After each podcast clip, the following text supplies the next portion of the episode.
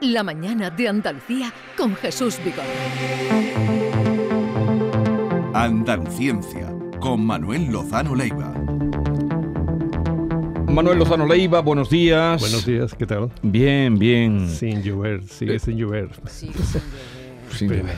pero bueno. Problema gordo que tenemos, pero sí. en fin. Eh, eh, eh, lo, que, lo que hay que saber si estos serán de sequía, decían que eran tres. Ayer hablando con gente allí, en- estuvimos en, en Jaén, Sí. en Espoliva. Algunos mm, pegados a la tierra nos decían que eso, mm, alguna gente relativizaba en que son tres años malos y luego vienen los buenos, o sea que no nos alarmemos tanto con...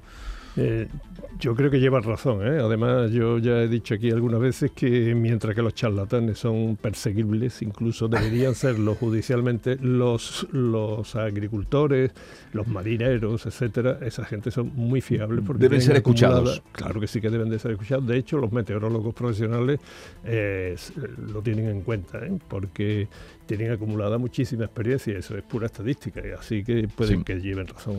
Antes de entrar en el tema, que hoy tenemos un tema muy importante, hablábamos del ADN en la semana pasada, pero ahora han surgido noticias en ese, en ese entorno, por donde vamos a empezar. Pero ya que nos has estado ahí escuchando Sí. un buen rato con el tema de los alcaldes, te damos la opción también de que puedas expresar tu opinión de qué le pides a un alcalde o a tu alcalde. Bueno, un qué alcalde. le pedirías? Yo creo que mm, la mayoría de ellos cumplen con su labor en el sentido de que es el cargo público más cercano a la. Es un ejemplo de cómo la democracia puede ser ejercida de una manera más directa, ¿no? no indirectamente. Así que yo, en general, por los alcaldes tengo bastante aprecio desde el punto de vista político, ¿no? sean del color que sean, ¿eh? sean del partido que sean.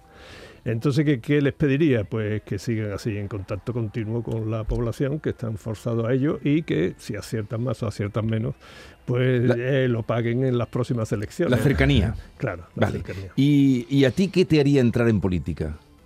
Mí- Política activa, porque ya como estudiante ya fuiste eh, ya. activista. Sí, sí. Eh, pero ¿qué te haría dar un paso a entrar en la política activa? Nada, porque ahora mismo hay tal, se ha acumulado tal cantidad de desprestigio en la política que está costando mucho trabajo encontrar a gente eh, valiosa en algunos aspectos. No estoy hablando solo de mí, eh, sino de la universidad. Cuesta mucho trabajo.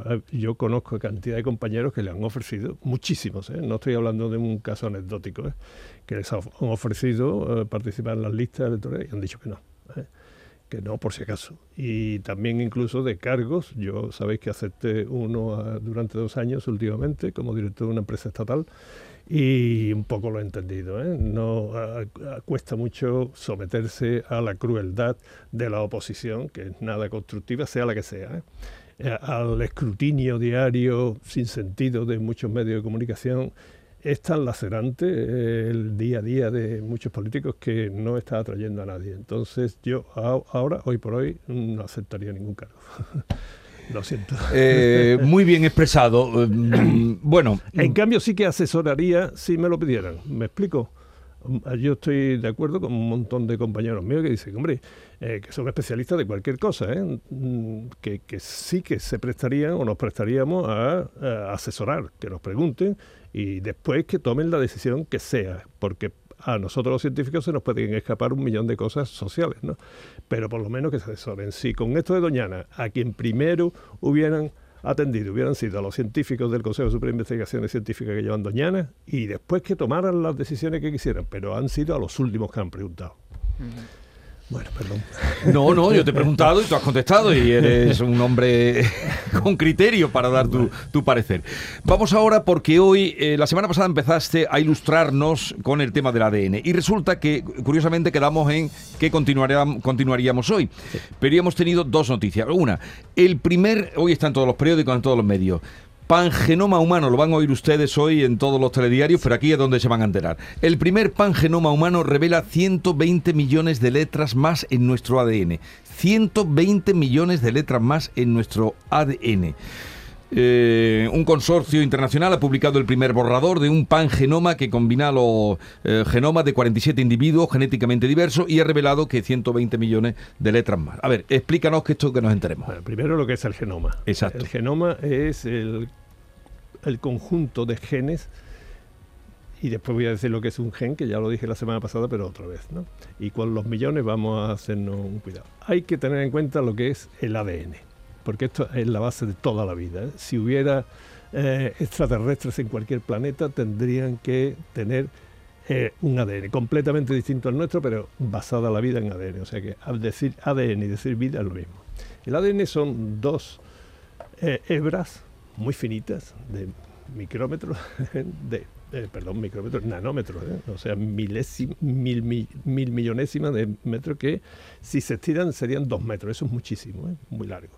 Y eso están agrupados en lo que se llama, y esto lo habréis oído todos, los cromosomas, y eso están en todas las células.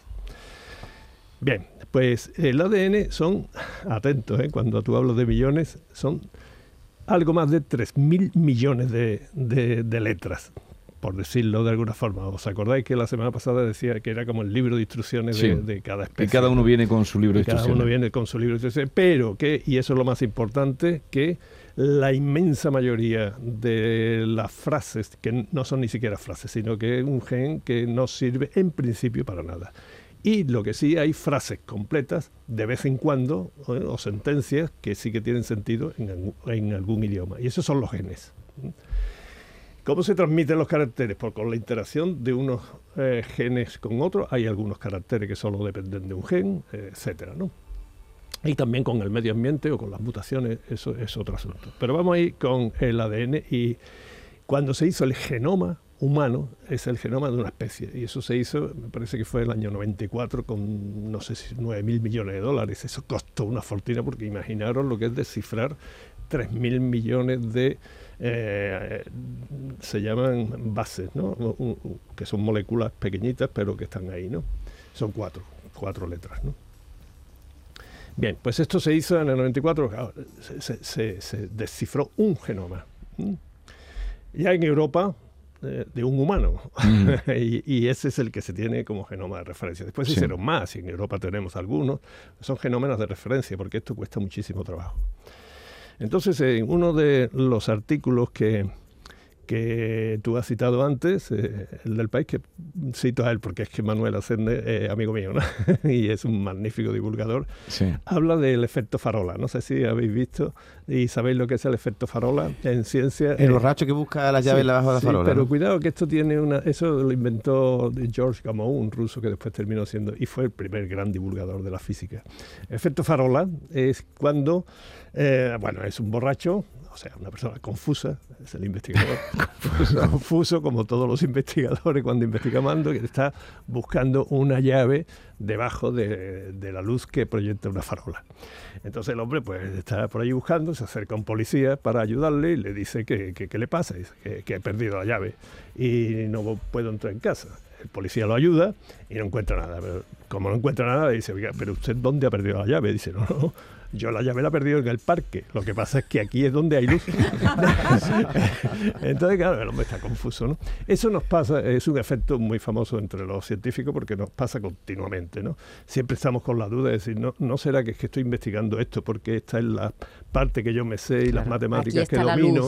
Aquí, está, la, luz. Y a lo mejor hay mucho más allá. Y eso le puede pasar a los astrofísicos, los biólogos y a cualquiera. ¿no? Están tirando una galaxia y no se dan cuenta de que a lo mejor hay otras. ¿Qué es el pangenoma y a qué viene esto? Pues que nosotros tenemos una referencia de, del genoma, en Europa tenemos bastante, ¿no? y en Estados Unidos también, pero en el mundo no, no tanto, ¿eh? porque esto es muy complicado. Hacer esto, 3.000 millones de, eh, de letras, ¿no? el libro de instrucciones en 200 tomos. Bueno, yo recuerdo perfectamente cuando se publica, en 2003 se publica, que fue todo el mundo, ¿eh? el genoma, el primer genoma y tal. había había estaban los americanos por una parte y los, y los europeos por otra. Ahí ganamos. Eh, entonces, por cierto, un paréntesis, en España la biología molecular, la genética y todo esto está en la vanguardia de eh, Europa y del mundo. ¿eh? O sea, en el grupo de vanguardia, no a la cabeza, pero así que podemos estar orgullosos. Entonces, ¿qué es lo que es el pangenoma? Pues hacer eso y en lugar de tener solo unas pocas de referencia, de genoma de referencia, hacerlo en 47 en distintos países del mundo. No sé cuántos dice eh, eso, pero en África y en América donde no hay eso. ¿no? Sí, porque el primero, Manuel, según he leído, ¿eh? el primero se hizo solo con, pocos individuos, creo, no sé si... Uno. no, creo que 20. 20 individuos que, que, escribieron, que en Búfalo hubo una, un... que fue muy curioso en Búfalo un anuncio en el periódico local. ¿Quién se presenta? Se presentaron unos cuantos y de ahí sacaron ese genoma primero y, sobre todo eran muchos, eso, de esos 20 había eh, afroamericanos, bastante presencia afroamericana. Pero el 80%, no sé qué porcentaje enorme del que obtuvieron era de una persona. Y luego sí, fueron, 47 personas ahora, Las de ahora son 47. ¿Eso qué significa? Que estamos encendiendo más farolas en el parque, ¿me explico?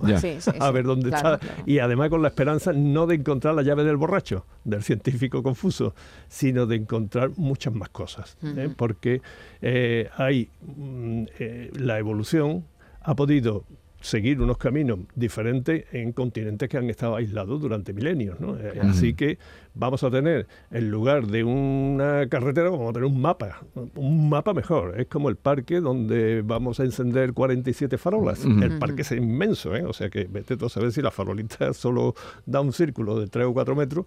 En el suelo, pues podemos encontrar muchas más cosas, pero todavía nos van a quedar muchas más por encontrar. Entonces, ¿eh? Es que van a ser eh, más 47 personas, lo que tú has explicado muy bien. Sí, pero con distintas... Fijaros que eh, ya lo dije la semana pasada, el ADN de, de cualquiera de nosotros es parecido en un 99,8, 99,9%.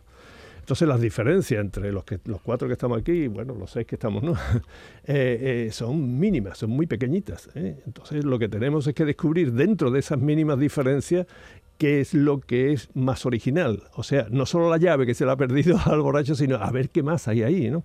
Porque a lo mejor, eh, y, es el, principal interés, lo que se va a buscar en, esos genoma, eh, en ese genoma, el pangenoma, es ver cómo las, las poblaciones que han desarrollado ciertos cánceres, porque el cáncer no ha podido el darwinismo luchar con él, la, selección natural y la por adaptación al medio, ¿no? Entonces podemos tener una información bastante interesante la que se pueda encontrar ahí, ¿no? Pero esto yo quisiera transmitir lo complejo que es. No, debe ser ya con los datos que da. Ya, incluso hay una millones de letras, este ejemplo que pones o esta hay, eh, hay ya una especialidad que es la informática biológica o bio, bioinformática, porque claro, aquí ya hacen falta especialistas no de microscopio y de técnicas bioquímicas, sino que hacen falta especialistas a mí eh, en informática. En, datos, ¿no? Claro, en tratamiento de masivo de datos, o sea, y algoritmos que sean capaces de extraer información de ese de, ese tratamiento de datos. A mí una cosa que cuando venía para acá siempre pasé un poquito, ¿no? Eh, digo, ¿cómo será cuando funde, fusionemos la inteligencia artificial con el pangenoma y con la computación cuántica, ¿no? Porque son los tres que estamos ahí. Eh, da muchísima esperanza esto. ¿eh? Da muchísima esperanza y también, miedo. Da un poquito de miedo. Vamos a otra noticia porque ya decíamos que hay dos. Nace en el Reino Unido el primer bebé con el ADN de tres personas. La mayor parte de su ADN procede de sus dos progenitores y alrededor de un 0,1% de una tercera mujer donante. O sea, de dos mujeres y un hombre. Una vez hace, ahí cuando vivía en Madrid, en la residencia estudiante, allí había becarios de investigación, eso es solamente para investigadores, ¿no? los que nos quedamos allí, pero estos chavales eh, que están a nivel de doctorado, ¿no? nos querían explicar a todos los seniors que estaban allí, los científicos ya veteranos, eh, lo que estaban haciendo ellos, cada uno, su tesis doctoral, ¿no? Y nos lo ponían como cuatro eh, en plan test, ¿no? Hacían una pregunta y teníamos que responder y al final el que más acertara sobre su tesis, la tesis de todo ello, nos invitaban a cenar. La cena en la residencia son 12 euros. ¿eh? Entonces había, había, uno, me acuerdo perfectamente, que ponía, yo acerté un montón. ¿Y sabéis por qué acerté un montón? No porque supiera mucho, sino porque me he pasado toda la vida alrededor de los estudiantes y sabía de las preguntas que hacían cuál era la que sería, aunque no tuviera ni idea, porque los conozco muy bien. Bueno, una pregunta fue esa, ¿no?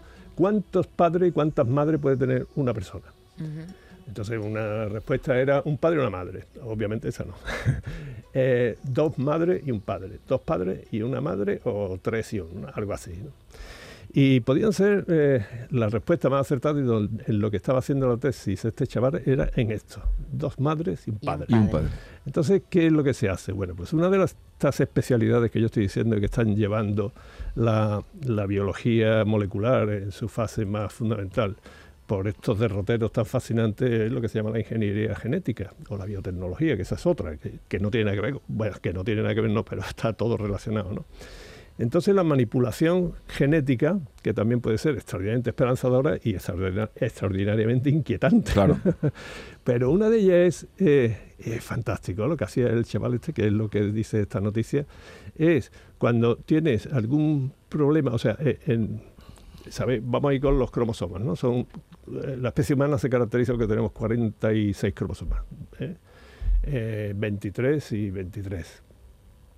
¿Qué significa esto? Que eh, eso los tenemos en todas las células del cuerpo, ¿no? que son un montón, salvo en los espermatozoides y en, los óvulos, que hay 23 en cada uno, 23 en el del hombre y 23 en el de la mujer. ¿eh? Cuando se fusionan, pues 46 humanos. En otras especies son distintos. Bien, pues cuando tienes eh, en esa fase de fusión, eh, puedes intentar, bien porque sepas que hay un problema genético hereditario en una de las dos, ¿no? Bien porque ya mmm, haya sospecha o ya conocimiento de que puede haber un problema, manejar esos, Sí. y insertar ahí un tercer eh, gen o eh, ADN completo, ¿no? Pero manipularlo de tal manera que el gen que te interesa o los genes que te interesan se incorporen a la pareja que se está fusionando, del padre y la madre, digamos, mm, naturales, ¿no? Por decir algo. ¿eh? Esto es muy difícil expresarse bien sin meterse en jardines, ¿no? Entonces, de alguna manera explicaba este chaval, que es lo del artículo de hoy, que efectivamente puedes estar ah, reparando una posible o, o segura anomalía en esa fusión de los dos ADN introduciendo un trocito de otro ahí. Ahí la ética va a tener mucho, mucho que Sí, decir, ¿no? sí, sí, Porque sí. claro, esto abre la puerta a bebés a la carta, a es decir, Lo que peor es la eugenesia. La El- El, eugenesia. intento de, de- de- de mejorar la especie. La raza, la especie. Esto sería sí. la, la- la- la medicina personalizada. Pero a ver, eh, dices, ¿solo puede ser dos mujeres? No, puede ser también otro otro tipo de. Él decía de cuál era Pues- la, más, la más probable. Pero la más probable sería dos mujeres. Dos mujeres y un, y un hombre. Pero esa un padre. intervención, Manuel, se hace en una fecundación in vitro, ¿no? Esa Sí, modificación, ¿no? ahí hay también problemas, ¿no? De que y ahí ya se mete pues las creencias, la iglesia, eh, qué sé yo, en de que todo este tipo de manipulaciones genéticas y demás, pues no se acierta necesariamente a la primera, con una, sino que hay prueba y error y entonces hay varios, eh, muchas, no solo estas, ¿no? sino que muchos intentos de manipulación genética pues no son viables y hay que destruir eh, lo, lo que ha salido mal, ¿no? Hasta que salga algo bien, ¿no? Es lo que tú hablas de la... Y, y entonces, claro, pues te dicen, no, pero es que eso ya es eh, destruir a un ser en potencia y todo eso. Bueno, eh, mire, mm, eh, a mí también me decían, no sé si lo puedo decir esto, pero a mí me decían en el colegio cuando era pequeño que masturbarse era pecado fundamental porque era un niño que tirabas al váter, ¿no? O donde fuera. Entonces, yo no sé hasta cuánto, no me quiero meter en jardines, pero la verdad es que eh, todo avance de la ciencia eh, algo supone de Claro. sacrificio para todo. ¿eh? Cuando los ratones que de los laboratorios, los pobres, la mayoría mueren. ¿eh? Claro. Manuel, eh, el, el ADN se, se, se ha hecho también muy famoso, muy popular Sí. eh, por la criminalística, Ah, y sí. cómo ha cambiado la, la llegada del ADN, incluso sacando de la cárcel a presos que llevaban toda su vida Y llevándolos a- condenados, a- a ¿no? otros y que no eran llevando, sospechosos. exactamente, llevando a otros, de las cárceles y ¿no? de las tumbas. Sí. ¿no? Sí, sí, Sacándose- sí, claro, y, y de No, la no, tumba, y- y- efectivamente. Y, además se puede hacer una, eh, arqueología genética buscando ADN de los antiguos, ¿no? Pero esto sí, eh, pero cuidado, ¿eh? Cuidado, recordar, 3.000 millones de... No se estudia el ADN de un sospechoso, ¿eh? Se estudian ciertas secuencias. Mira, a ver, por un ejemplo que me o perdone... ¿qué, qué pruebas están admitidas en ese sentido Todas. judicialmente? Todas, ya todas. ¿Por qué? Pues porque, fijaros, a ver si me escuchan, yo tengo muchos amigos bioquímicos, se me ha muerto uno hace poco, Josep Casadesus, ¿eh? que sirva de homenaje para él porque ha muerto eh, eh, catalán, muy amigo mío de aquí de Sevilla, ¿eh? Eh, que trabajaba en Sevilla. Bien, esto lo que se hace es Imaginar el ejemplo este, ¿no? que me perdonen lo bioquímico, del libro de instrucciones de 200 tomos, Tomos. Que muchas frases con sentido y otras sin sentido. Ahora cogemos y decimos, bueno, vamos a ver, tenemos dos libros de instrucciones, ¿no? El del sospechoso y el que se ha encontrado en, la prueba, en el lugar del crimen. Eh, vamos a coger página 74 del el tomo 22, de este y de este. ¡Pum! Y salen clavados. ¿eh? Solo un trocito, no hace falta los 3.000 Ya. millones. Eh, Ahora, y me parece que los laboratorios de, de, eh, forenses mm, hacen como entre 10 y 17, no hace falta muchas, ¿eh? Muestra, ¿no? muestras de eh, frase, eh, página no sé cuánto del tomo 74, ta, bla, y coincide, y el otro coincide. Cuando ya coinciden 10 trocitos, ese ADN Vale, vale. no hay duda. No hay ninguna duda. No hay duda, ya eso está admitido. ¿eh? He simplificado mucho, ¿Y pero así por se ahí hace va. también con la paternidad? y la- Claro, sí, exactamente lo mismo. Exactamente Ujú. lo mismo. La- Tú o la maternidad. del, del padre, de la madre, del niño, de- y, y lo que sea, y claro, dicen, no, no, No, hay duda. no hay, no hay duda. Entonces, a mí una vez, Manu- eh, ¿os acordáis? Manuel Arevalo, Eh, don Manuel, don Manuel Arevalo antes del ADN me decía, oye, vamos a ver, que me tenía que juntar con un montón de juristas porque yo estaba disertando investigación y era de, por, porque sí, de una revista de Derecho, que yo era el único que estaba allí entre un montón de catedráticos de Derecho, y claro, era una mosca blanca allí, ¿no? y don Manuel me decía, oye, ahora hay un problema de ADN entre, no, no de ADN, de paternidad, entre Espartaco, porque hay una mujer, no me acuerdo qué, Sí. que decía que sí Que- era eh, hijo, y el Tribunal de Superior de Justicia de Andalucía ha dicho que no es. Y el Tribunal Supremo ha dicho que sí es. Tú que eres científico, A ver. ¿es hijo o no es hijo este de Espartaco? Dígame, pues yo qué sé, eso hay que hacer científicamente, todavía no estaba hablando de las pruebas de ADN. ¿no? Y me dijo, no, te equivocas, ni ciencia ni nada. Es lo que diga el Tribunal Supremo. Y punto. y digo, hombre, ¿Y pues cómo acabó bien. la cosa? Pues que era hijo Que era hijo o y que no era, no, no me acuerdo, ¿no? Pero dice, nosotros nos hemos dotado no de ciencia, sino de una mm, regla de convivencia y eso ha cambiado. Y entonces lo que tú decías antes es verdad. Todo esto, la justicia y la política tiene que tomar cartas en el asunto porque esto puede ser una cosa tremendamente inquietante. Y cuando se metió las pruebas del ADN con don Manuel Clavero, yo ahora le hubiera ganado. Hubiera dicho, no, la que tiene el ADN y no se discute ni jurídicamente ni... Vamos a dejarlo aquí. ¿Te gusta esta...? Sí, sí, sí. El marco. sí, sí. ¿Ya te conocen tus gustos musicales? Sí, claro que sí. Eh, Manuel, ha sido un placer como siempre estar contigo, Manuel Lozano Leiva, y hasta la próxima semana. Vale. Adiós. Adiós, adiós.